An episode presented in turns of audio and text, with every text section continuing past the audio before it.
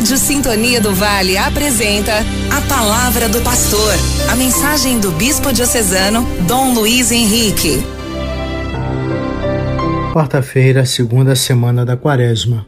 Proclamação do Evangelho de Jesus Cristo segundo Mateus, capítulo 20, versículos 17 a 28. Naquele tempo, enquanto Jesus subia para Jerusalém, ele tomou os doze discípulos à parte e, durante a caminhada, disse-lhes: Eis que estamos subindo para Jerusalém, e o filho do homem será entregue aos sumos sacerdotes e aos mestres da lei. Eles o condenarão à morte e o entregarão aos pagãos para zombarem dele, para flagelá-lo e crucificá-lo.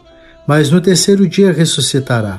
A mãe dos filhos de Zebedeu aproximou-se de Jesus com seus filhos e ajoelhou-se com a intenção de fazer um pedido. Jesus perguntou: O que tu queres? Ela respondeu: Manda que estes meus dois filhos se sentem no teu reino, um à tua direita e outro à tua esquerda. Jesus então respondeu-lhes: Não sabeis o que estáis pedindo. Por acaso podeis beber o cálice que eu vou beber? Eles responderam: Podemos. Então Jesus lhes disse: De fato, vós bebereis do meu cálice, mas não depende de mim conceder o lugar à minha direita ou à minha esquerda. Meu Pai é quem dará estes lugares àqueles para os quais ele os preparou. Quando os outros dez discípulos ouviram isso, ficaram irritados contra os dois irmãos. Jesus, porém, chamou-os e disse: Vós sabeis que os chefes das nações têm poder sobre elas, e os grandes as oprimem. Entre vós não deverá ser assim. Quem quiser tornar-se grande, torne-se vosso servidor. Quem quiser ser o primeiro, seja vosso servo. Pois o Filho do Homem não veio para ser servido, mas para servir e dar a sua vida como resgate em favor de muitos. Palavra da salvação, glória a vós, Senhor. No Evangelho de hoje, Jesus segue o caminho para Jerusalém, que representa o ápice da missão. Esse caminhar é o processo de crescimento para nós.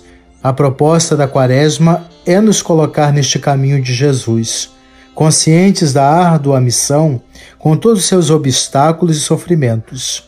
Jesus aproveita também para conscientizar os discípulos sobre os desafios da missão de segui-lo. O pedido da mãe de Tiago e João serviu para Jesus esclarecer que o seguimento dele não é para obter lugares de destaque. O reino de Deus não segue a mesma dinâmica do mundo, onde os passam por cima dos outros por causa de poder. Até dentro da igreja, infelizmente, isso acontece. Jesus é modelo a ser seguido, servir sem esperar que nos sirvam, fazer o bem, caminhar na fidelidade ao Evangelho dedicar-se na igreja para melhor propagação do reino de Deus e evangelização, e não nos preocupar com postos e funções. O importante é servir onde for necessário para o bem da igreja, para o crescimento da comunidade de fé.